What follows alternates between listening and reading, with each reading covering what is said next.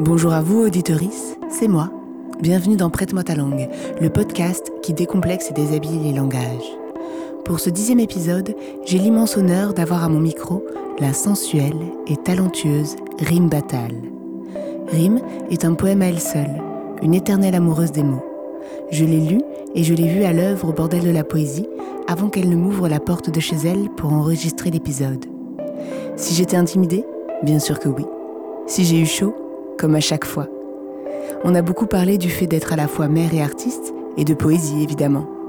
On a abordé les féminités, les corps et la condition financière des autorices. Rime a un pseudonyme dans son tiroir, des ambitions sur la table et reste fidèle aux tagines malgré son respect pour le camembert. Comme le dit sa sœur, c'est une fabrique de joie. Et vous verrez, c'est contagieux. Je vous souhaite une bonne écoute.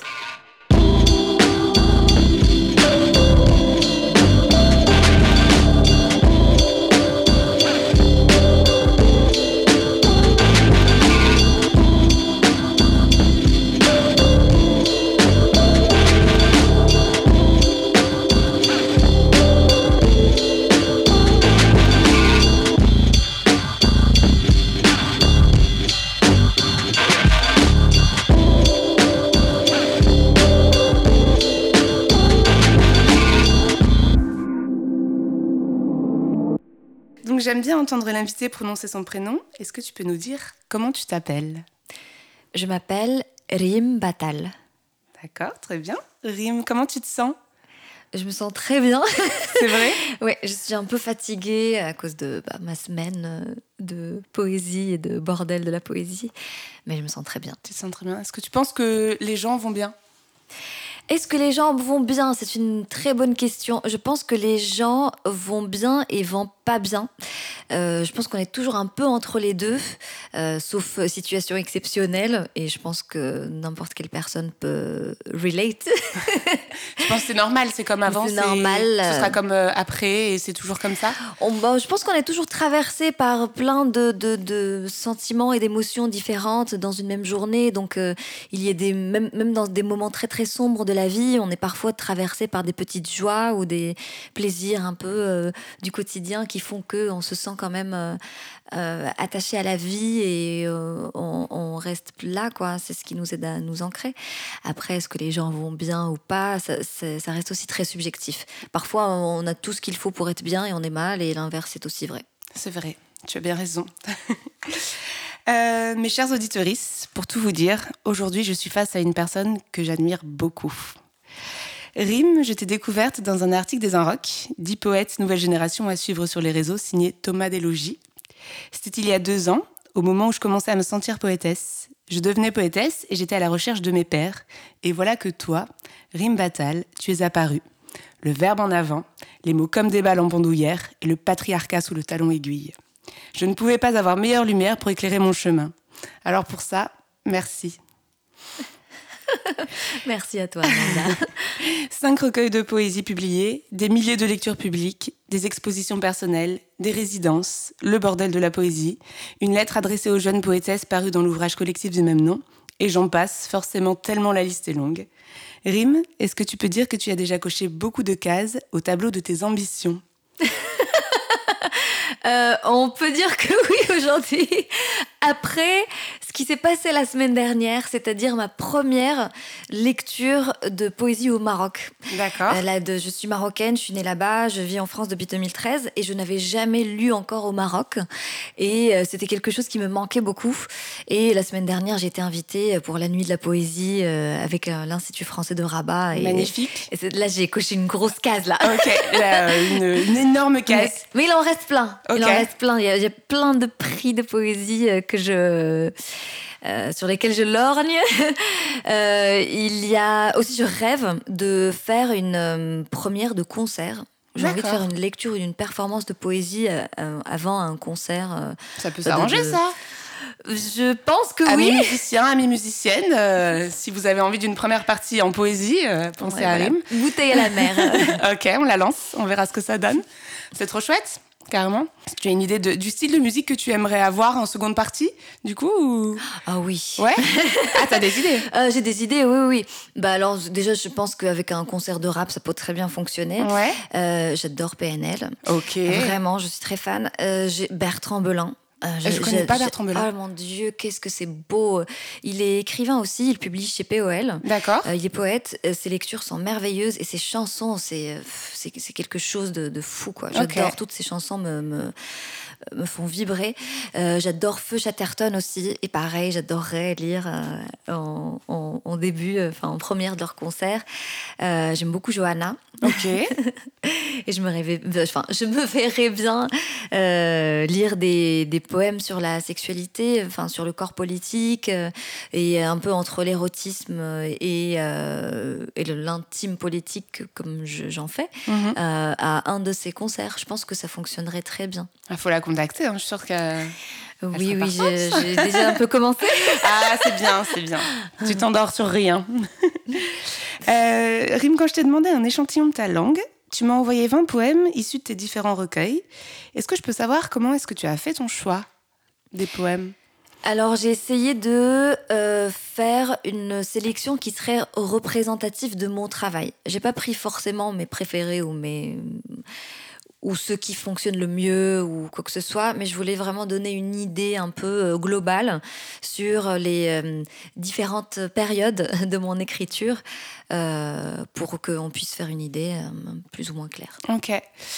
Et du coup, tu m'as envoyé que de la poésie.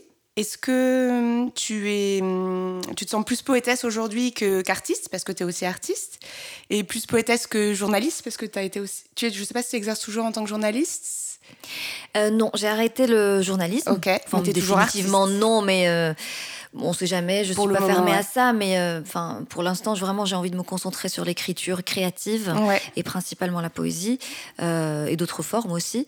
j'ai, je suis aussi artiste parce que je fais de la performance, mais aussi j'ai fait longtemps de la hum, photographie d'art et de l'installation, etc. Mais j'ai arrêté la photo il y a quelques semaines. Quelques semaines, ok. Mm. J'ai pris la décision. T'as dit stop, tu dis c'est, enfin comment ça s'est passé? Euh, Alors euh, pendant un moment, euh, c'était vraiment quand j'ai commencé à l'art, l'écriture, etc. Je privilégiais vachement la photographie. Euh, et l'installation photographique. Euh, mais au bout d'un moment, petit à petit, euh, la, poésie a pris le dessus. J'avais beaucoup plus facilement des opportunités avec la poésie. J'étais mieux accueillie et la poésie me faisait rencontrer des personnes avec qui j'avais vraiment de vraies affinités, une vraie mhm. complicité, un peu comme tu parlais tout à l'heure de tes pères. Bah pareil, moi j'ai rencontré mes pères et mes semblables à travers la poésie plus mhm. qu'avec la photo.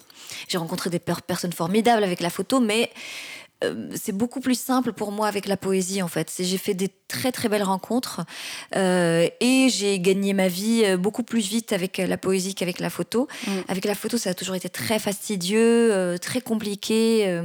Il y a un processus de validation qui est beaucoup plus compliqué que dans l'écriture. D'accord et qui m'a euh, un moment fatiguée. j'ai eu des enfants à un moment, donc c'était beaucoup plus facile pour moi d'écrire de la poésie, de publier, de retravailler mes textes euh, dans mon lit quand j'ai fini d'allaiter mon enfant, etc., que de organiser des shootings. Bien sûr. Euh, parce que la, la, photo, vraiment, c'était c'est des séries que je pense pendant un moment, je les théorise un peu et puis je les mettais en scène en faisant appel à des modèles et tout.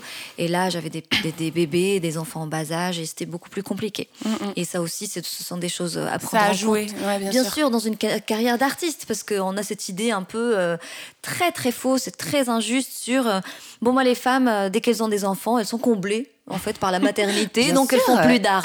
Non évidemment. désolé mais je sais pas viens changer les couches et allaiter et emmener l'enfant faire son vaccin et les couches et les machins et le rendez-vous à la PMI et et on en reparle et donc la poésie a naturellement pris le dessus.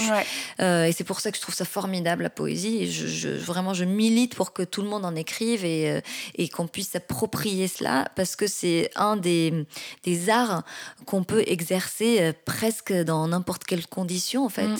Partout, tout le temps, il faut un crayon, un papier et ça Exactement, suffit, un bout de mm. nappe, n'importe quoi. Moi j'écris sur mon téléphone, mm. on n'a pas de téléphone ou plus de batterie ou on n'a pas les moyens. Et eh ben un bout de nappe, un stylo, on peut toujours en emprunter un quelque part dans un bar un café. Un ticket, un ticket derrière un ticket de caisse. Ouais, c'est ça. ouais, ouais, tu peux écrire partout. exactement, ça prend, je sais pas, deux minutes, coucher sur un papier une idée, et puis on y réfléchit, on la reformule, et c'est différent aussi du roman où il faut vraiment un, un temps euh, long euh, qui est totalement consacré à un projet donné mhm. euh, pour pouvoir garder ce souffle jusqu'au bout qui va animer un même livre et en mhm. faire quelque chose de cohérent.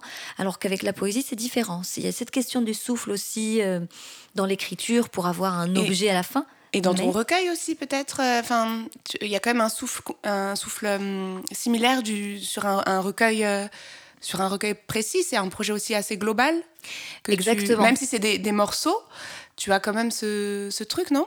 Si, complètement. Mm. Mais en revanche, on peut l'écrire en euh, une fois.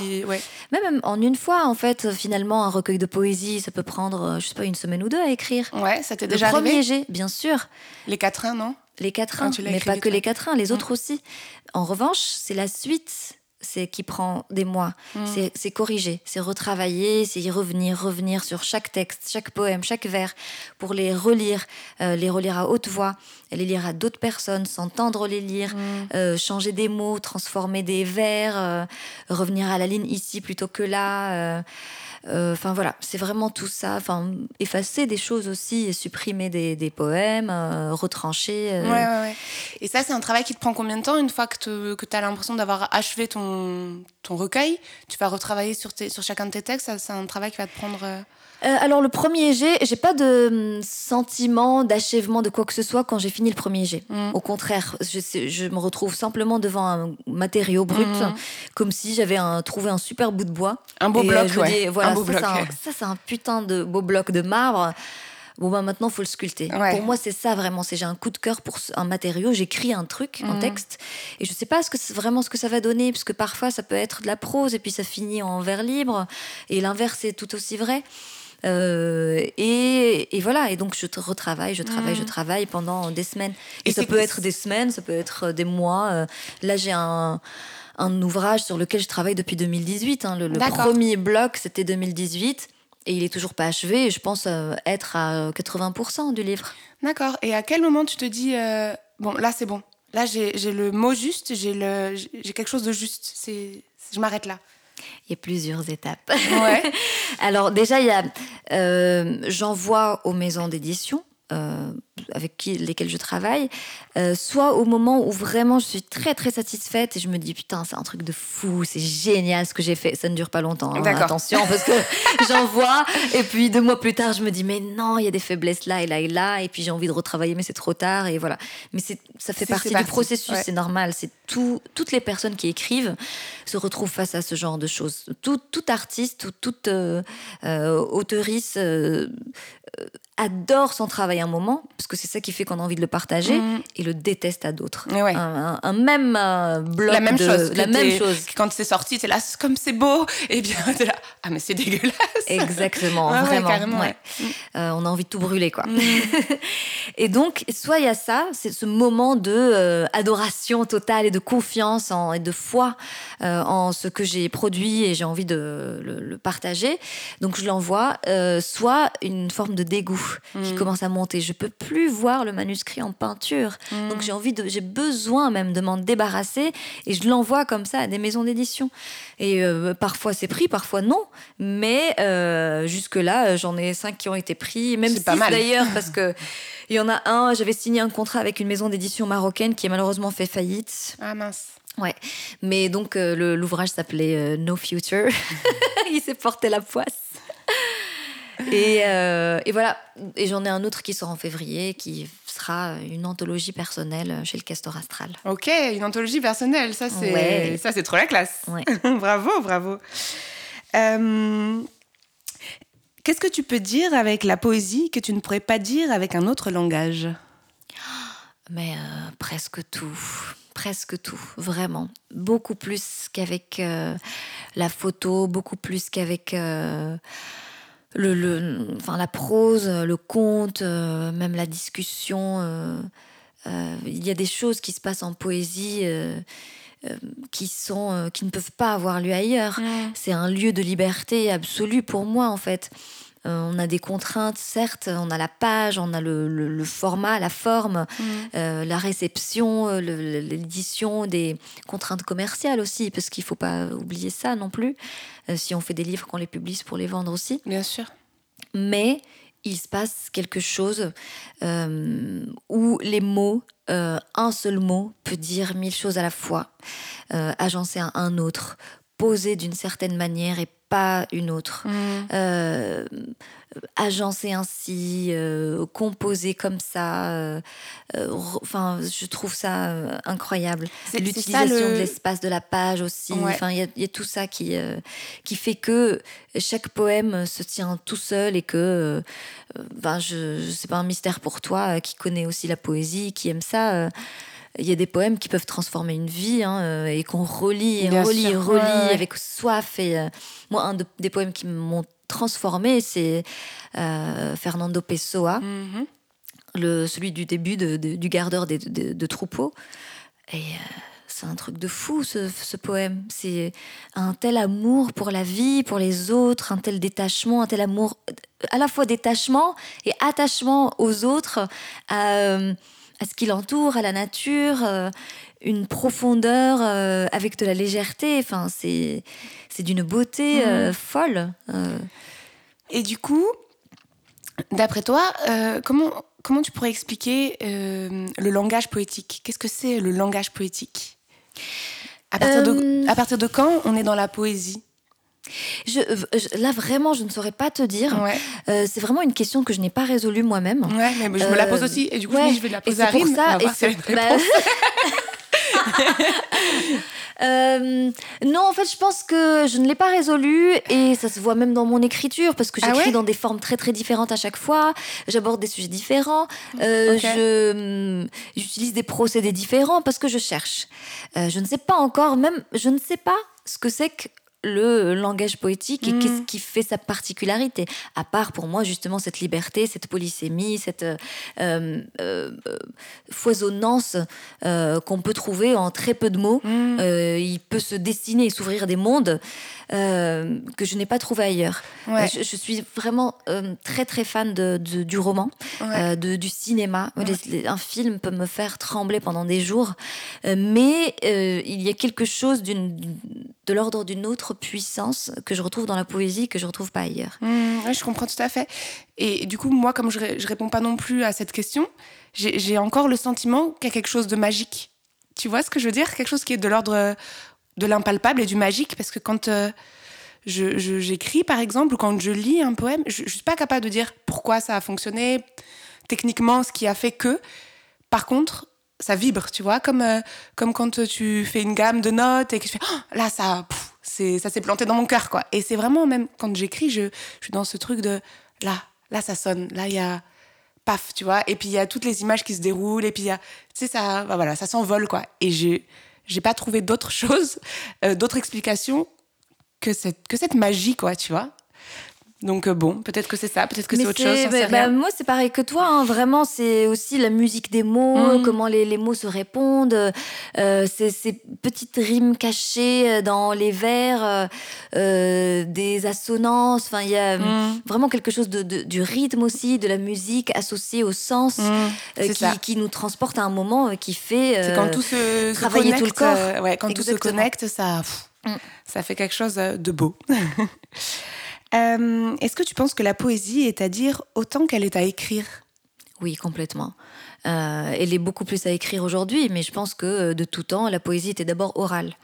Euh, l'oralité de la poésie et, enfin, l'oralité de la poésie précède son écriture. depuis tout temps, des personnes ont, dit des poèmes, ont composé de mémoires. je pense notamment à Mririda Naitatir, qui est une poétesse du Moyen Atlas, du Haut Atlas, pardon.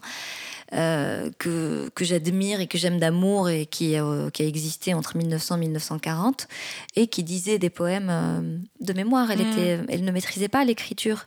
Et pourtant, ses poèmes sont très beaux, très mm. travaillés.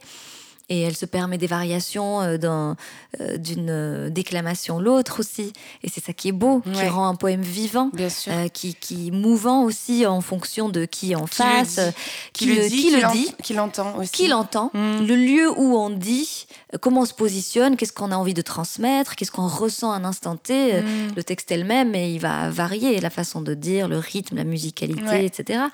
Et ça, je le découvre aussi moi-même avec la performance. Mm. À partir du moment où j'ai commencé vraiment à lire de plus en plus souvent, à être invitée, bah, j'avais plus envie de juste lire mon livre. Mm. Sinon, n'importe quelle autre personne peut le faire en fait. On peut inviter n'importe quel comédien ou comédienne et lui dire voilà le texte et la personne va le faire beaucoup mieux que moi, va mieux articuler, enfin mm. euh, va avoir une voix qui porte mieux que la mienne. Euh, au niveau de l'articulation de la voix peut-être, mais en tout cas au niveau de l'intention, je pense que ben, bon, c'est super aussi de, le voir interprété par quelqu'un d'autre, parce que parfois aussi, tu vois dans ton poème ce que toi, tu n'avais pas vu, et c'est sympa, c'est une autre interprétation. Mais de, de l'entendre dire par l'auteur ou l'autrice, ça, ça donne aussi une autre dimension. Quoi. je l'ai encore vu hier euh, quand tu m'as lu tes poèmes euh, au bordel de la poésie. J'ai il y a des nuances que j'avais pas perçues quand moi je les lisais, même si je les lisais à voix haute. J'étais ah, ah mais oui ça aussi je l'avais pas vu et c'était génial et c'est vrai que c'est très important je, mm. trouve. Mais oui oui complètement. Mais du coup maintenant je parfois je, il m'arrive de modifier mes poèmes en fonction mm. des lectures et des lieux et de les transformer, de les agencer différemment. Tu les fais bouger. Je les fais bouger complètement. Vraiment là j'ai pris une liberté. Euh, enfin, je prends de plus en plus de liberté avec mes propres textes. Est-ce que tu les redécouvres encore Je les redécouvre. À chaque fois Complètement. Et ça me euh, ça me remplit de joie. Parce que moi, une des premières euh, réactions que j'ai eues, même la première, quand j'ai vu mon premier livre imprimé, quand j'ai reçu mon carton d'exemplaire euh, d'autrice, j'ai pleuré. Je me suis dit, mais c'est horrible, mes textes, ils m'appartiennent plus, je peux plus les bouger, je peux plus rien retravailler en fait. Parce que ça, c'est une des joies dans l'écriture, c'est de retravailler un texte. Moi, en tout cas, j'adore faire ça. Toi, t'adores, ouais. Ah ouais, j'aime beaucoup ça. Et donc, là, de ne plus pouvoir y toucher, parce que ça devient un objet, un livre sacré, quelque part. Mais en fait, pas du tout. C'est une sacralité qui est complètement imaginée. Mm. On peut en faire ce qu'on veut. oui, tu peux toujours donc, les pages et, les faire ça. et ben, c'est ce que je fais maintenant. Et euh, maintenant, je, transforme mes textes, je les adapte. Et, euh, et l'oral te permet aussi de. Exactement. Je retourne vers une mm. forme d'oralisation de mes mm. textes. Très, très bien. Ok. Euh, ah oui, j'ai envie de partager donc du coup avec les, les auditoristes deux de tes poèmes que tu m'as envoyés, si tu es d'accord. Du coup, c'est moi qui vais les lire, à moins que tu veuilles les lire. Mais vas-y, je t'en prie, avec plaisir. J'ai hâte d'entendre ça. Allez, vas-y, je les, je les lis. Comme ça, ça, tu vas les entendre différemment, peut-être. Donc, je voulais proposer Printemps, paru dans la texte aux éditions Lanskin en 2017. Un matin d'avril, je vérifie comment se conjugue sans foutre à la première personne du singulier. Un matin d'avril, je sors sans culotte, sous ma robe en jean, arpenter la rue, car je m'en fous. Waouh Il est beau celui-là. Il est super beau. Tu le dis super bien. Merci beaucoup. Euh, et je voulais aussi partager Madame, qui est paru dans Transport commun aux éditions Lanskin, toujours en 2019. Madame a cousu un écusson, Maroc, sur son bras gauche. Ce pays est beau. Oh oui, oui, oui, répondent les gens beaux. Les gens sont adorables. Oh oui, oui, oui, répondent les gens adorables. Il y a le soleil tous les jours. Oh oui, oui, oui, répondent les peaux auréales, se secouent les cheveux d'or et les lèvres hyaluroniques, sans ironie aucune. J'adore celui-là aussi. Et en fait, je trouve qu'il y a beaucoup d'humour dans tes poèmes. Est-ce que, mais oui, c'est un humour un peu coup de poing et qui révèle. Est-ce que tu penses que l'humour c'est un langage aussi? Oui, bien sûr. Ah je, trouve que l'humour est une sorte de baguette magique qui peut tout transformer en fait. Euh, ça me permet, euh, en fait, comme j'aborde dans mes euh, textes des sujets qui peuvent être assez lourds, assez complexes aussi parfois, parfois trop sérieux, ben, je, parle beaucoup de euh, bah, de décolonisation ou de néocolonisation. Je parle du corps, je parle de sexualité, de, je parle de maternité, qui, qui, où il y a de la joie, mais il y a beaucoup de difficultés exactement, et beaucoup, beaucoup de, euh, de transformation de la chair. Et c'est une des expériences existentielles les plus lourdes dans une vie. C'est bien qu'on commence à le dire, je trouve, parce que on disait pas ça avant, et, c'est important de, que les femmes, les générations futures, les hommes aussi, bien sûr, aient bien conscience de, ce qui se passe quand on devient parent, parce que c'est euh, voilà, c'est vraiment une, transformation mentale et physique, quoi. Bah complètement. Mm. Bah moi, j'ai écrit L'eau du bain parce que je ne trouvais pas d'ouvrage euh, en poésie en tout cas, sur la question ni de, d'écriture créative. Mm. Euh, c'était vraiment des sortes de manuels, donc comment devenir parent, très très chiant, très standard, euh, qui m'intéressaient pas en fait. Ou alors des essais très très complexes et incomplets. Mm.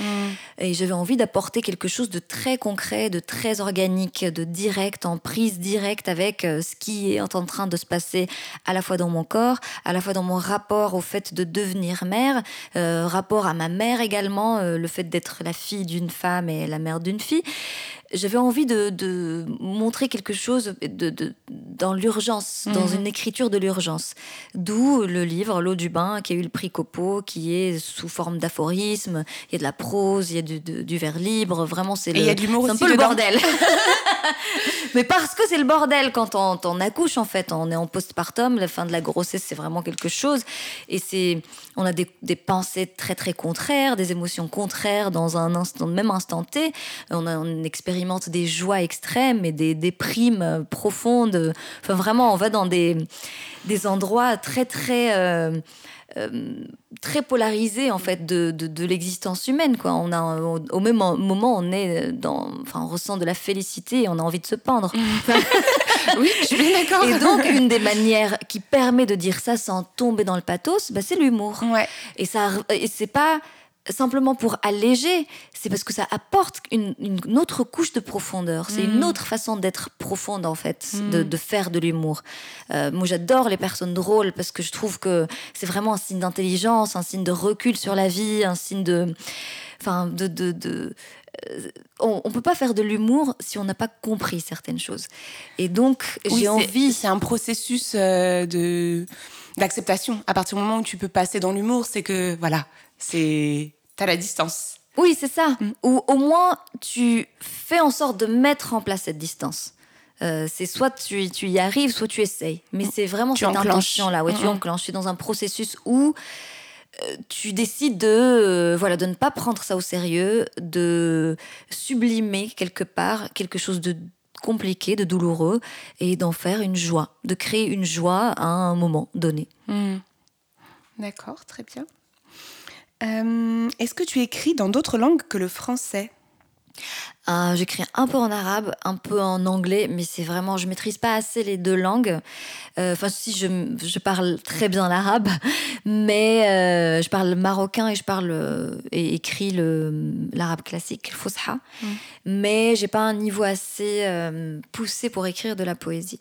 Il te manquerait des nuances? Il te manquerait. Il me manquerait. Bah, en fait, je pense que c'est même pas ça, à vrai dire. Je suis en train de mentir là. je pense que je maîtrise assez pour écrire euh, là-dedans, mais sauf que je suis extrêmement intimidée par l'arabe classique.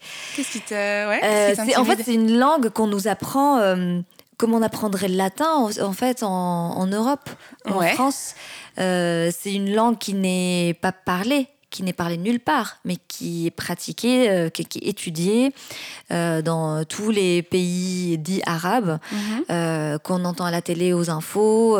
c'est la langue de l'administration, etc., des, correspondances officielles, mais personne ne la parle vraiment dans la vraie vie. D'accord. C'est la langue de la littérature aussi, mais personne ne la parle. Et, du coup, elle est toujours écrite. Enfin, c'est toujours la langue qu'on utilise pour écrire.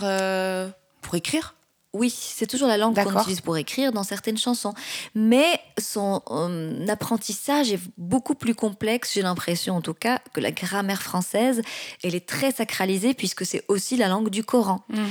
Donc il y a un rapport à la langue arabe où euh, on ne peut pas vraiment se permettre de profaner, de jouer avec, etc. Il y, a plein de personnes qui le font très bien.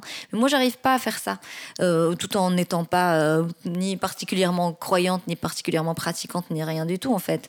Mais il y a toujours cette petite... Ouais, t'oses pas. J'ose pas. C'est pas, c'est pas à toi, un non.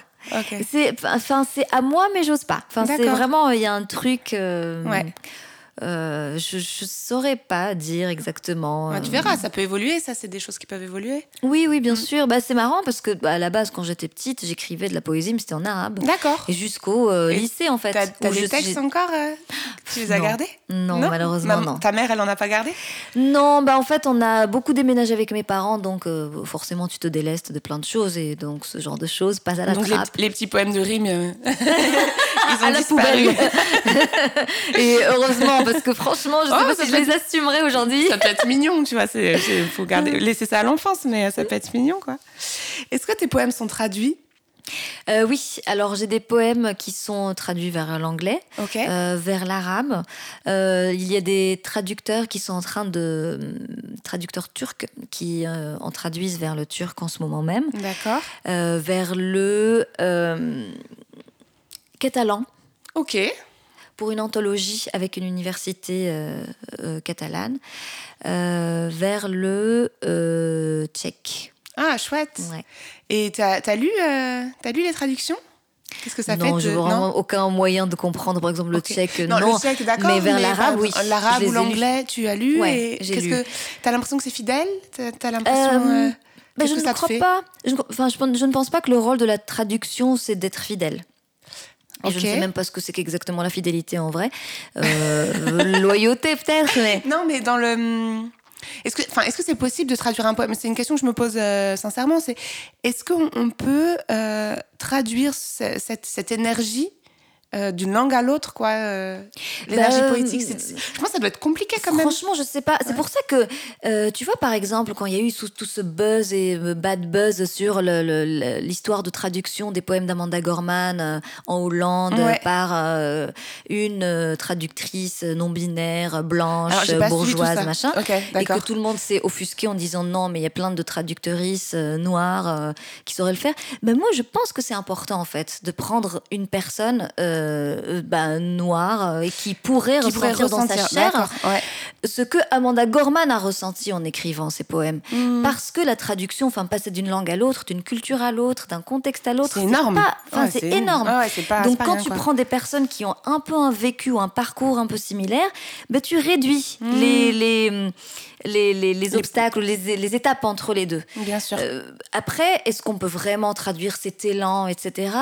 Franchement, je ne le pense pas. Hmm. Mais euh, c'est pour ça que c'est important de choisir aussi les traducteurs, traductrices, euh, surtout quand c'est pour un ouvrage. Après, quand c'est pour des poèmes particuliers, pour des revues et tout, n'importe quelle personne peut se les approprier, faire l'affaire. Mais pour, il faut que la personne puisse comprendre totalement ce qu'on a essayé de dire. Vraiment s'imprégner, ouais. Donc il faut, que ça résonne. Il faut que ça résonne euh, chez la personne qui va traduire aussi, quoi. Oui, il faut que ça résonne. Il faut qu'il y ait des affinités intellectuelles, esthétiques, euh, que la personne comprenne le contexte. Mm. enfin, pour certains poèmes comme euh, Halal dans la texte ou je, la texte, dans la texte, comme je parle de, de, hammam, je parle de, un, un, je parle de femmes nues dans le hammam, mm, ce qui s'y passe quand on y pense. Le, la charge érotique du hammam, euh, le, côté euh, aussi très euh, concret, la chair. Bah, je, ne pense pas que n'importe quelle personne pourrait le traduire. Il faut avoir été dans un faut hammam. Y aller, et puis un, un, pas uniquement touriste. Exactement, un hammam traditionnel, pas le spa de chez c'est pas la même du quartier bourgeois en fait. Mm, mm. Donc, il faut vraiment avoir vécu ça pour le comprendre. Il faut avoir été au hammam, pour avoir mm. discuté avec les femmes dans le hammam et su leur vie, c'est ce qui s'y passe en fait. Parce qu'on discute, les femmes parlent de leur mari, de leur mm. souffrance, de leurs gosses qui les font chier, de, du manque d'argent, de plein de choses. Donc pour pouvoir traduire ce poème, il faut avoir vécu ça. Mm. Si on est allé juste dans un spa et on fait OK, il fait chaud, c'est humide, c'est agréable, c'est érotique, non. Alors que ce poème, c'est vraiment, je l'ai écrit avec une intention anti-exotique il, commence un peu comme ça avec les madones euh, au dos exsangue et la Vénus rasée à blanc et blabla. Et puis il finit sur des histoires de, viol et de revendications mm. très politiques en fait. Bien sûr. parce que j'essaie de désamorcer ce truc de euh, d'orientalisme, mm. du hammam, des femmes langoureuses et euh, allongées et disposées et prêtes à, à niquer avec qui veut. Eh ben non en fait. Mm. Ouais, c'est autre chose. Mais du coup, forcément, quand on lit, ça fait référence à nos propres images. C'est comme toujours, nos références, elles sont toujours personnelles. Et euh, ouais. Je sais plus pourquoi j'ai ça. Parce que ça, moi, ça, quand j'ai lu ce poème-là, j'ai eu euh, les images euh, d'un jour où je suis allée moi-même dans, dans cet hammam traditionnel. J'étais, toute gamine, j'étais au Maroc et bon, moi, j'avais pas forcément le fric pour aller me payer un hammam de touriste, quoi. Donc, je me suis retrouvée dans un hammam traditionnel. Tout le monde parlait arabe, personne parlait français. moi, je comprenais pas un mot d'arabe. Et je me suis retrouvée là avec toutes ces femmes de de l'enfant jusqu'à la, vieille et euh, qui se frottait tout le dos. Et, et moi au début elles m'ont toutes regardé avec un air mais qu'est-ce qu'elle fout là celle-ci? Elle a rien à faire ici. Comment elle est entrée? Qui l'a laissée entrer? Et je me suis retrouvée quand même là euh, dans, dans, ma dans mon entière nudité. Et en fait j'ai partagé un, un moment magique quoi avec toutes ces femmes qui finalement m'ont accepté parce que de toute façon j'étais là et euh, que j'ai voilà j'avais j'étais là. Mmh. et ça s'est fait et c'était c'était très beau mais du coup, ça m'a, ça m'a rappelé ça. Mm. Donc, euh. Mais oui, mais du coup, on découvre aussi qu'il y a un rapport à la nudité, à la pudeur qui est très différent d'ici. Super en fait. différent. Mais ouais, on... Euh, on est tout le monde est nu. Le corps, euh, le corps, il est comme ça. là. Il est pluriel aussi. Exactement. Il est jeune parfois, mm. il est vieux, il est, il est dans toutes ses formes. Il est gros, il est maigre, il est dans toutes ses formes. Poilu, il est rasé. génial. Mm. Moi qui, euh, qui avait pas du tout ces habitudes-là, ben, j'étais une femme parmi les femmes, quoi, tu vois. Et euh, peu importe euh, la taille, la couleur de mon corps, et c'était c'était très fort, très puissant. tu es très active sur les réseaux. Est-ce que c'est pour toi un langage à part entière? Alors, oui et non. Je suis, je, je suis, active sur les réseaux parce que euh, par manque de temps, paradoxalement. Ah. c'est que, euh, bah, comme donc je l'ai dit tout à l'heure, je suis mère de deux petites et ça demande beaucoup beaucoup de travail. Euh, en plus de mon travail de poésie, de mon j'avais un travail alimentaire jusqu'à récemment, j'ai arrêté parce que j'ai eu une bourse d'écriture cette année. Bravo. je suspends tout ça pour écrire et donner des victoire, ateliers. Ça. Ouais, oh là là, je suis tellement heureuse. Une bonne case à cocher. Oh oui, complètement. Très très fière. C'est trop cool. Ça, c'est vrai, c'est une des cases à cocher. Ah c'est que cette année, c'est la première année où je gagne ma vie quoi. Avec la poésie. C'est génial. Et que j'ai eu une bourse assez conséquente sur un an et que j'ai même pas encore touché à l'argent de cette bourse depuis la rentrée. Super. Euh, tellement j'ai gagné assez d'argent avec euh, les, les, lectures que j'ai eues jusque-là. Super, bravo, c'est génial. Euh, c'est le rêve de ma vie. Vraiment, je le souhaite à, toutes les personnes qui le veulent, en fait. Et, on peut y arriver. Et mine de rien, et le, fait d'être actif sur les réseaux sociaux m'apporte beaucoup. Mmh. Parce que du coup, plein de personnes voient mon travail, euh, me font des propositions de lecture rémunérées via les réseaux sociaux.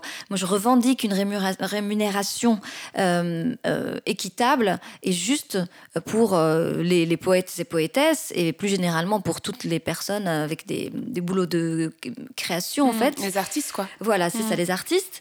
et je suis très euh, loud sur le sujet. J'en parle régulièrement autour de moi, sur les réseaux et tout. C'est très important. Et depuis que je le fais, depuis que je le fais, je reçois des propositions rémunérées et mmh. beaucoup plus justement rémunérées qu'avant, parce que je ne suis plus contactée presque euh, que par des personnes qui payent. Mmh. Et c'est pour ça qu'il faut, il faut militer pour ça. Il faut exiger euh, d'être rémunéré. Bah, un pays qui finance ses artistes, c'est un pays qui, qui, qui, va apporter quelque chose, enfin un art serein, un art aussi euh, ben, qui, qui, peut nourrir les esprits, tu vois. Tu, tu te sens plus à l'aise de créer et du coup. Euh... Serein est divers aussi, mm. parce que jusque-là, les personnes qui te disent non, faut pas payer les artistes, non, non, ça devrait être gratuit. Désolé, c'est juste que t'es bourgeois et t'es rentier, je sais pas, t'as ta mère et tout ton père, ou tu sais que tu vas hériter un jour, tu seras jamais à la rue. Mais les, les personnes qui, qui sont femmes de chambre à l'hôtel, qui, sont, qui font intérimaire, euh, qui vivent dans la rue et qui écrivent, donc je suis désolée, tu peux pas leur dire non, mais tu écris quand même, euh, voilà. Oui, tu peux écrire sur un bout de nappe. Oui, tu peux écrire avec n'importe quel moyen. Mais en revanche, pour le porter, pour se mettre euh, à la disposition de son art, c'est pas évident. Il faut mm. être rémunéré pour. Bien sûr. Moi, j'ai quitté mon job alimentaire là parce que je ne pouvais plus concilier les deux. Bien sûr. Parce qu'à chaque fois qu'on m'invitait pour un festival ou que j'avais le bordel de la poésie et tout, que je devais me déplacer, il fallait que je pose des congés qu'on mm. me refusait. Donc à un moment, j'ai démissionné. Je faisais de l'accueil dans une entreprise. D'accord, ok.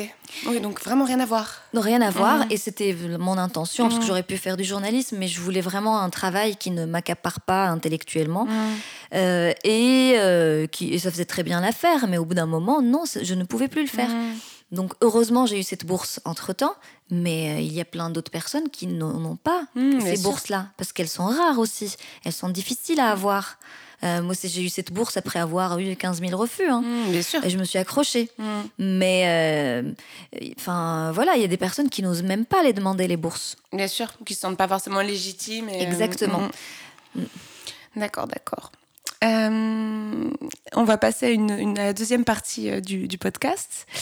Euh, tu t'appelles Rime et tu es poétesse. J'imagine qu'on t'a déjà dit que tu portais bien ton prénom. Oh oui. Est-ce que tu en connais les origines? Rime. Ouais. Rime, ça vient de l'arabe rime. Rime, c'est euh, un genre de, de, gazelle euh, qui qu'on retrouve particulièrement euh, dans le désert du Sinaï. C'est des petites gazelles blanches. Et dans le, le, enfin, la, culture arabe, on appelle rime une femme très belle. Hmm. Et mes parents m'ont appelé rime parce qu'ils aimaient un vers de poésie en arabe. Je sais même plus, plus. De, de qui. C'est ريم على القاع بين البان والعلم أحلت سفك دمي في الأشهر الحرم Et ça veut dire Ça veut dire. Alors, ريم على القاع بين البان والعلم, je ne saurais même pas vous dire. بين البان والعلم, c'est la rime aux, aux fondations de quelque chose. Je suis en train de dire n'importe quoi. Qu'en fait, c'est du vieil arabe aussi. D'accord, l'arabe ancien. Al-Ban, c'est le peuple, et l'Alem, ça renvoie au drapeau, donc c'est l'institution, le pays, la nation. Donc il y a un truc, elle est entre les deux, en fait, elle fait partie des deux, elle transcende les deux. Je suis tellement amoureux d'elle, enfin, c'est pour exprimer à quel point il est amoureux, qu'il dit que on pourrait euh, l'assassiner pendant les mois saints que ça ne ferait pas, ça ne ferait rien, ça ne lui ferait rien en fait, juste pour qu'il pourrait mourir pour elle pendant les mois saints. Et ton nom? Tu connais les origines, ouais. Ouais. Alors Batal, ça veut dire euh, champion. En fait, en arabe, euh, c'est le même mot pour dire champion ou héros à Batal. D'accord. Et euh, ça vient d'une ville en particulier au Maroc, Beni Mellel. Et mon père est originaire de village à côté. Ok, donc la grâce et la force. voilà. Est-ce que tu penses que, que ton prénom et ton nom te vont bien du coup? Oh, je les adore. Ouais. Je les ai détestés pendant longtemps. Ah ouais? Ah oui. Pourquoi? Bah, c'est con, mais euh, d'abord, mon prénom, je le trouvais trop court. Je voulais un prénom long pour qu'on puisse me donner un diminutif comme tout le monde, ok? Il y avait toutes les Fatem Zahra qu'on appelait Fatih, et puis moi, je m'appelais Rim déjà. C'était bah, déjà fait. Et Batal, parce que pour c'est encore plus con, mais c'est pour des questions de classe sociale. Euh, parce que j'avais plein de copines qui s'appelaient Ben, machin, et que tous les noms avec Ben étaient euh, des, des gens qui venaient de familles beaucoup plus fortunées ou plus... Des, enfin ce qu'on appelle avoir des grandes familles. c'est comme. C'est une sorte de particule. Ok. Ouais. Et moi, j'avais pas de nom comme ça. Et puis, euh, il y avait aussi des. Enfin, au Maroc, il y a aussi des noms qui réfèrent à des, euh, tribu en particulier, alors que le mien, pas forcément. Et mm. du coup, moi, j'avais envie de faire partie d'une tribu, mm. d'avoir, euh, tu sais, genre les, les les. Euh, enfin, euh, voilà. Ah, il manquait des choses, quoi. Ouais, voilà. le Hassani, le Sahraoui, mais, mais moi, j'avais pas ça, quoi. Ou qui référait à des régions en particulier. Moi, c'était pas forcément le cas. D'accord. Et aujourd'hui, t'en es fière? Oh, je l'adore. Ouais, c'est ah, beau. beau. c'est trop beau. c'est super joli. Est-ce que tu penses que les prénoms qu'on reçoit nous déterminent en tant que personne? Alors, dans mon cas, je ne pourrais pas le nier. je suis la preuve. Évidemment. Que, euh, écoute, je ne sais pas s'il nous détermine, mais en tout cas, je pense qu'il détermine le regard qui est posé sur nous. Mm. Euh, peut-être que si j'ai été prise euh, aussi sérieusement dans la poésie, peut-être que je le dois à mon prénom aussi. Et que quand je dis que je m'appelle Rime, que j'écris de la poésie, sans que les personnes pensent forcément et directement à ça, peut-être que ça conditionne le regard et la lecture. ça, ça ouais, voilà, c'est ça. Donc euh, peut-être, hein, je sais pas. Mm. Mais je pense que oui, ça joue. Euh, et là d'ailleurs, je vais sans doute, je vais pas tarder à le voir avec mes filles aussi. L'une s'appelle Marguerite, l'autre s'appelle Asmahan. Mm. Je pense que ça conditionne aussi en France Bien sûr. Euh, la manière dont elles, ont pouvoir, dont elles vont pouvoir évoluer dans la société. Mm, je pense que Marguerite, ça va être beaucoup de choses vont être beaucoup plus facile pour elle, certainement. En plus, elle est un peu plus blanche que sa sœur, elle a les cheveux raides. L'autre, elle a les cheveux bouclés, elle s'appelle Asmahan. du coup, tu vois, tu, tu, pouvais pas le prédire euh, que Asman, elle serait plus, plus frisée. Plus... Et pourtant, tu as choisi de lui donner un, prénom arabe. C'est rigolo quand même. C'est vrai que c'est marrant. Et d'ailleurs, elle, elle déteste son prénom parce ah qu'elle, euh, justement, elle veut pas avoir les cheveux bouclés. Donc, elle me mmh, dit c'est parce que tu m'appelais comme ça que j'ai les cheveux bouclés. Donc, pour elle, le prénom détermine. C'est une affaire pliée. c'est génial. Euh, tu as déjà utilisé un pseudo pour écrire? Pas vraiment. J'ai un pseudo euh, mais je n'ai jamais rien publié avec ce pseudo. Mais euh, pendant longtemps, je me suis dit, voilà, si j'écris sur tel ou tel sujet, je l'utiliserai sans doute. Mais je ne l'ai jamais utilisé encore. Il est dans un tiroir avec euh, un ou deux manuscrits avec lui. Ok. mais je ne dirai pas. C'est un je secret. ne vais pas le outer. Allez, on ne dévoile pas tout de suite. quel était ton rapport avec les mots quand tu étais petite? J'adorais les mots. J'adorais tellement ça, je trouve ça beau. Et puis j'étais très heureuse de découvrir des nouveaux mots à chaque fois, euh, que ce soit en arabe, en français, en anglais. Je les notais dans un carnet. J'avais un carnet où je notais tous les mots que je découvrais. Et il y en avait euh, deux, trois par jour au moins. Et je regardais, j'avais des dictionnaires sous mon lit. Mmh. Ah Ouais. Et donc à chaque fois que je découvrais un nouveau euh, mot, j'allais regarder ce qu'il voulait dire et je notais la, définition. Ouais. et mon petit plaisir, c'était de les relire à la fin de la semaine. Et lire tous les mots. Et vraiment, c'était euh, un, un, émerveillement euh, euh, renouvelé. C'est trop mignon. Mm. T'étais une bonne élève?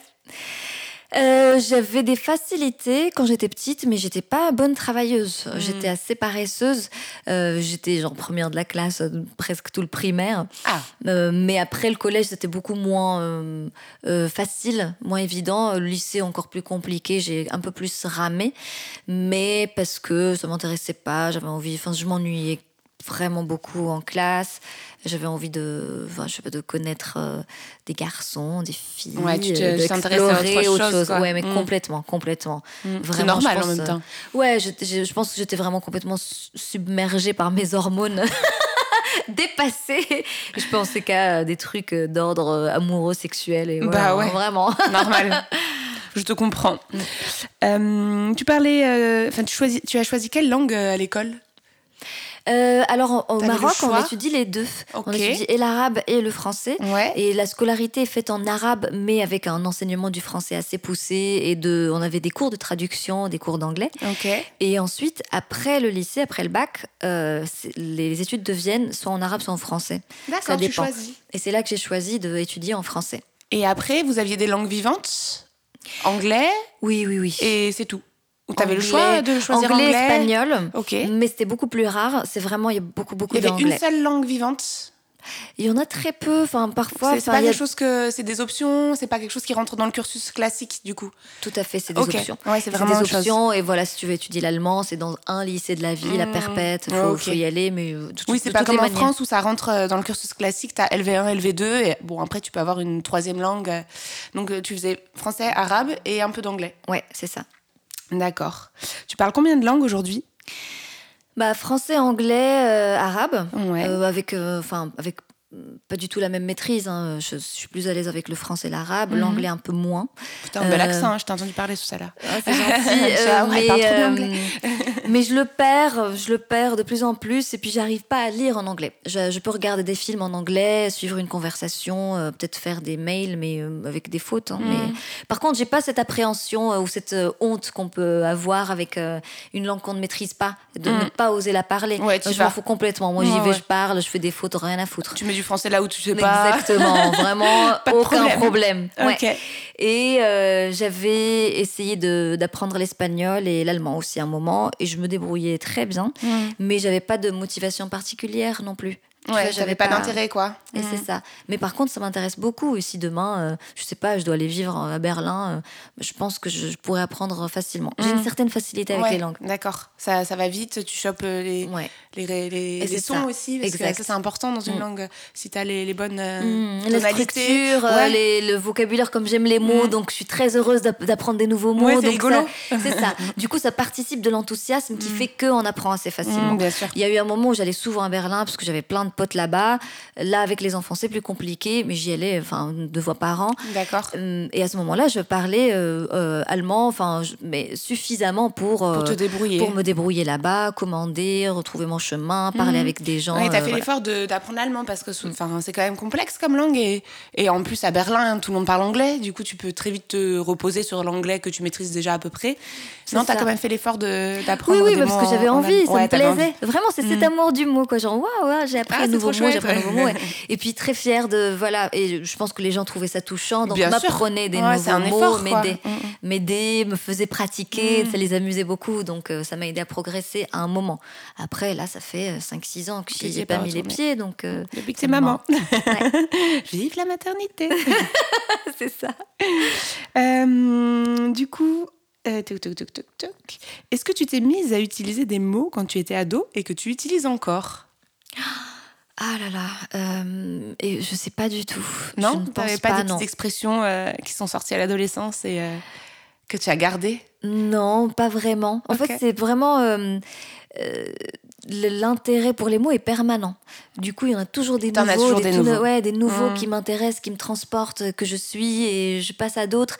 Mais j'ai pas, j'ai rien gardé de particulier. D'accord. Et du coup, c'est quoi le dernier mot que tu as appris Je sais même plus. Tu sais plus? Non. Non, je sais plus. Bon, bah tant pis, si ça te revient, tu me le diras. Est-ce qu'il y a un mot qui te fait rire? Euh, il y en a un qui me fait rire, mais que j'adore vraiment, c'est un de mes mots préférés, c'est cunéiforme. C'est l'écriture cunéiforme. Je trouve ça très rigolo, cunéiforme, de le dire comme ça. Euh, et euh, je le trouve. ça veut dire quoi? En fait, c'est l'écriture des sumériennes. C'est comme des, sortes de petites petits clous comme ça. D'accord. Des petites pattes de mouche. enfin, je sais pas comment c'est le décrire. Ok, je mettrai une image euh, dans la description du, du podcast. Trop bien. Donc cunéiforme, ça c'est ton mot qui te fait rire et c'est un peu ton mot préféré. Ouais, j'adore. Tu utilises quel mot ou expression pour dire ta colère? Oh, il y en a plein. T'es en colère en arabe, du coup euh, Pas forcément. Ah je peux ah, l'être en arabe, mais il y en a plein. Euh, en arabe, il y a plein de gros mots qui peuvent. Enfin, c'est klaoui, c'est euh, les couilles, quoi. Genre, putain, klaoui, tu vois, ça, ça va tout seul. Euh, après, il y en a d'autres, euh, en français aussi. Bon, putain sort assez facilement dans des contextes très différents, mais sans que, en soi, le mot putain ne soit une insulte pour moi. Enfin, c'est. Enfin, putain merde, bien au contraire. Ouais. ouais, voilà, c'est juste une sorte de réflexe langagier. Il y a tocard ou bof, bof, quoi. J'aime bien aussi tocard. Et ta joie? Ma joie euh, s'exprime par des cris et des sauts. et le rire et je sautille partout et je suis excitée comme une puce. Et, c'est quoi qui te procure beaucoup de joie? Plein de choses, heureusement. Ouais, ouais, ouais, ouais, ouais. Il y a plein de choses qui me rendent hyper joyeuse. T'es souvent joyeuse euh, Souvent, heureusement. Bah, cette année, euh, il y a des moments, il y a eu des moments très difficiles quand mmh, même. Euh, vraiment, j'étais au bord, au bord du gouffre, au bout du rouleau. Mais je, c'est pas ma nature. Enfin, mmh. c'est vraiment. Euh, ma petite sœur m'appelle la fabrique de la joie, quoi. Oh, mais euh, donc j'ai toujours un petit, ouais, j'adore. Et euh, donc ouais, il y a toujours ce truc où j'essaye de, m'inventer des petits trucs, de trouver des petits recoins qui me rendent contente. Et heureusement, et j'en suis très heureuse et très fière, j'en ai de plus en plus des, lieux et des opportunités qui me rendent heureuse et des, des, gens, ces personnes que je rencontre et qui me rendent mais comblée en fait. Oh, de plus en plus je suis beaucoup plus heureuse aujourd'hui que quand j'étais ado ou quand j'étais plus jeune. On a tendance à idéaliser la vingtaine et tout, mais moi, pas du tout. Moi, j'étais pas bien à 20 ans. moi non plus, mais quelle horreur déchirée. Ouais. j'étais tellement déchirée. Là, je me, je me reconstruis. Alors oui, j'ai peut-être mm. pas la même fraîcheur, j'aime pas mm. plein de choses qui sont, qui sont mm. plus. Mais en termes d'assises et d'énergie et d'exploration, tu vois, de je me sens beaucoup mieux qu'à 20 ans, clairement. Complètement, mm. moi aussi, vraiment. Je le dis dans un poème dans Transport commun, j'ai l'âge que j'ai toujours rêvé d'avoir. Et vraiment, je le pense sincèrement. Et je vais pas aller jusqu'à dire j'ai hâte de vieillir, mais euh, ça ne me fait pas du tout peur. D'accord, en fait. Par contre, j'ai détesté être jeune. Ah ouais Ah ouais, oh là là, c'est chiant. On a le cul entre deux chaises, on sait pas où on va, ce qu'on va devenir, ce qu'on va faire. On n'est jamais pris au sérieux. Euh, enfin, j'aime pas du tout. Enfin, ta parole ne vaut pas grand chose. Tout le monde te renvoie à ta jeunesse. Euh, même quand tu dis des choses très pertinentes. Euh, et, même, on dit aussi des choses très très bêtes. Quand on est jeune, on commet plein d'erreurs, c'est agaçant, quoi. Du coup, tu fais gaffe aux jeunes? Ouais, ouais, beaucoup, beaucoup, énormément, énormément, vraiment. Les jeunes me touchent beaucoup, donc j'essaie d'être euh, le plus prévenante et attentionnée possible parce que je suis passée par là, mm. il n'y a pas très longtemps, mais donc euh, vraiment, je, je euh, et que moi-même, j'ai été beaucoup abîmée par des personnes beaucoup plus vieilles, en fait, qui n'ont pas euh, pris soin de moi, en fait. Mm. J'ai eu des, des, relations euh, avec des personnes qui avaient 10 ans, 12, 15 ans de plus que moi, et je, je me sentais privilégiée, heureuse d'être avec des gens qui me prennent au sérieux, qui sont plus vieilles. Mais en fait, non, ces personnes m'ont beaucoup abîmée, n'ont pas euh, pensé être dans des relations égalitaires, alors que non, forcément, tu as un ascendant sur une mm. personne plus jeune et qu'il faut prendre ça en compte. Quand faut faire attention. tu relationnes, peu importe que ce soit en amour ou en amitié, ou, euh, il faut vraiment beaucoup de bienveillance avec les jeunes. Mm, oui, je suis bien d'accord. Et, du coup, euh, c'est quoi qui te mettrait en colère? Parce qu'on on disait les mots qui, avec lesquels tu exprimais ta colère, mais qu'est-ce qui te mettrait en colère là? Euh, alors déjà, euh, plusieurs formes d'injustice. Euh, ça met aussi en colère les personnes qui ne qui sont indélicates et qui ne prennent pas en compte la fragilité des autres et qui arrivent et envoient le zbeul comme ça. en quoi? Envoient le zbeul qui peuvent être violentes verbalement ou, euh, ou blessantes en pensant faire de l'humour. Mais en fait, non, on peut pas rire de tout. Désolée, moi je fais partie de ces gens qui pensent qu'on ne peut pas rire de tout avec tout le monde en fait. Faut, faut prendre soin des autres. On ne sait pas quelle est la vie des gens, quel est leur mood du jour, euh, comment les personnes se sentent. Donc non, tu peux pas arriver à faire une blague sur euh, la tenue de la personne, ses cheveux, c'est pas, je sais pas moi.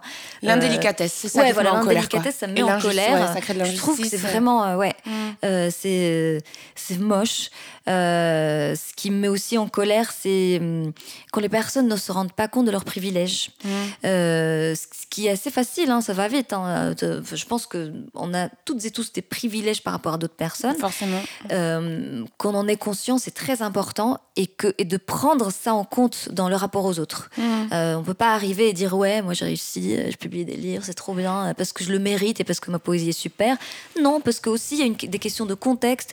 des, des, moi j'ai eu, euh, j'ai commencé aussi ma vie euh, de d'artiste et de poète avec une bourse de résidence à la Cité des Arts, qui est une chance inouïe, euh, ce qui n'est pas le cas pour plein d'autres personnes. Enfin, il, y a, de la chance. Après, on peut pas nier que, que, tu es très doué, tu vois aussi. Oui, oui, sans doute, mais je veux dire, c'est quand même, il y a plein de gens qui sont très très doués. Et oui, je rencontre plein de personnes qui écrivent qui très, bien, doués qui, performent très bien, et finalement, restent un peu dans l'ombre. Et... Tu vois une petite poignée de personnes qui mm. sont relayées par la presse, qui sont invitées dans les festivals, qui sont reconnues qui ont des bourses, des machins.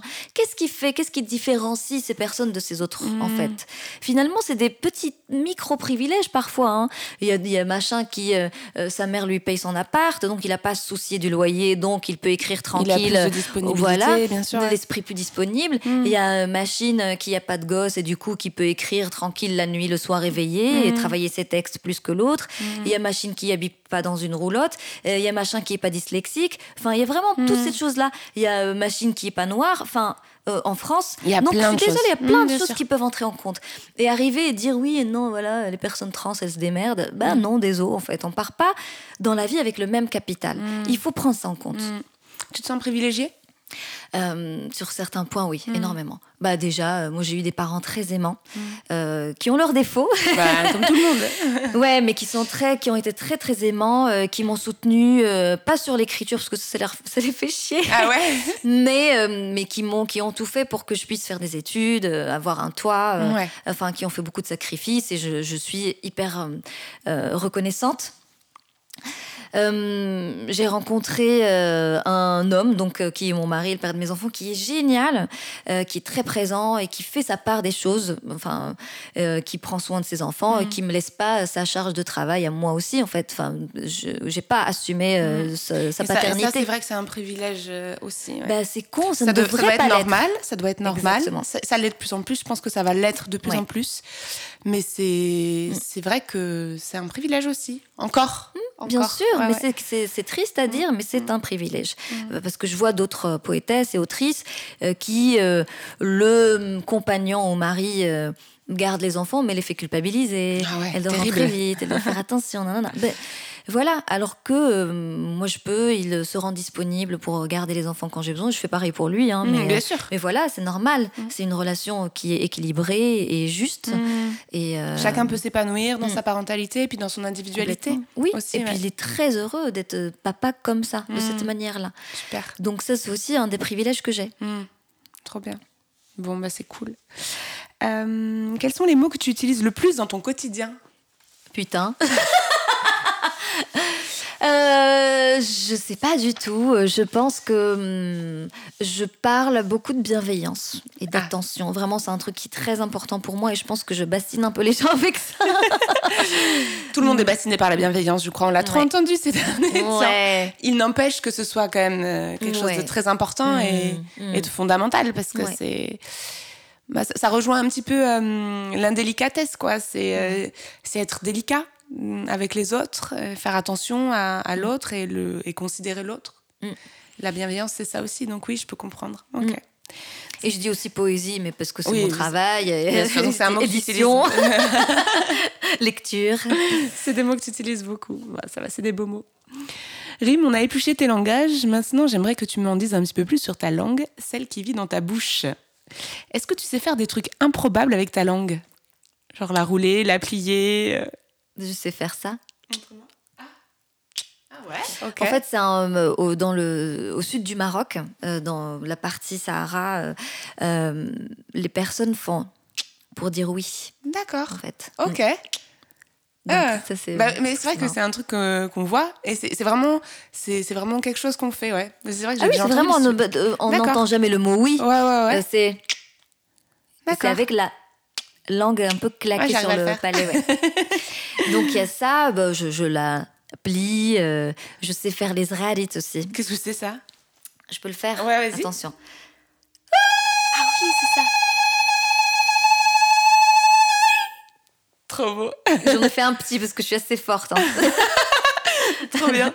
Et ouais, moi je sais pas bien le faire. Je, vais crier et je vais le faire très fort, mais ce sera pas aussi bien fait. Trop bien. Euh, et c'est quoi la chose la plus folle que tu as pu ressentir avec ta langue hmm, Ma langue, l'organe Oui. Vraiment, je... bah, c'est d'ordre euh, sexuel. c'est souvent ça. Oui. ça pourrait être autre chose, mm, mm. mais c'est souvent ça. Bah oui, ça. Après, c'est découvrir des goûts aussi dans la... avec la nourriture. Euh, c'est un des trucs dont je raffole, c'est le euh, le, les champignons, euh, l'huile de truffe. J'aime bien aussi les fruits d'été, melons. Euh, voilà, j'aime bien aussi un des trucs les plus fous, c'était c'est les, les bonbons là qui grésillent un peu dans la langue, qui font psh, je sais pas comment Alors, est-ce que c'est les bonbons acidulés ou c'est Oui, c'est ça, c'est les bonbons acidulés qui picotent. Qui picotent la langue parce qu'il y a aussi tu sais ces trucs c'est quoi? C'était une pâte à tartiner où il y avait des trucs un peu qui, qui faisaient comme des petites explosions. T'as déjà goûté ça? Non, mais par contre, voilà, moi j'avais goûté des bonbons qui font comme des petites explosions ah comme ça, qui ont, comme un, ça dont tu parles. Euh, ouais, voilà, comme, une bulle euh, qui explose sur la langue. Comme un, euh, un cachet effervescent. Mais dans la bouche, voilà, c'est ah, ok, ouais, donc mm. ça c'est assez dingue. Il y a ça, et puis après, bon voilà, c'est lécher une peau. Franchement, découvrir l'odeur et le goût d'une personne, c'est un truc fou. De, fou à chaque mm. fois. Très bien. Quel est selon toi le goût le plus horrible que ta langue ait porté? Le goût le plus horrible, euh, c'est l'écaillé. Le lait? Le lait caillé? Ouais. D'accord. Le lait, en fait, c'est pas le caillé, pardon, mais euh, euh, le lait qui a tourné. Ah, le lait qui a tourné. Ah ouais, c'est vraiment dégueu. J'adore le lait, en fait. J'aime beaucoup le lait. Encore maintenant? Encore maintenant. J'en bois beaucoup moins pour des raisons de santé. Mm. Mais avant, je pouvais boire un demi-litre ou plus par jour euh, de lait froid, j'adorais ça. Mm. Euh, et, et, et, je, j'étais la spécialiste pour euh, trouver le meilleur lait possible, en fait. Il y a vraiment des différences Il y, y, a des grosses différences. Alors, c'est ah quoi le meilleur lait? C'est euh, une marque au Maroc de lait Indus, mais, mais qui est très très bon. Lait entier ou demi-écrémé Lait entier. Ouais, c'est plutôt le lait entier. Lait entier, j'aime bien le lait fermier aussi. Ah.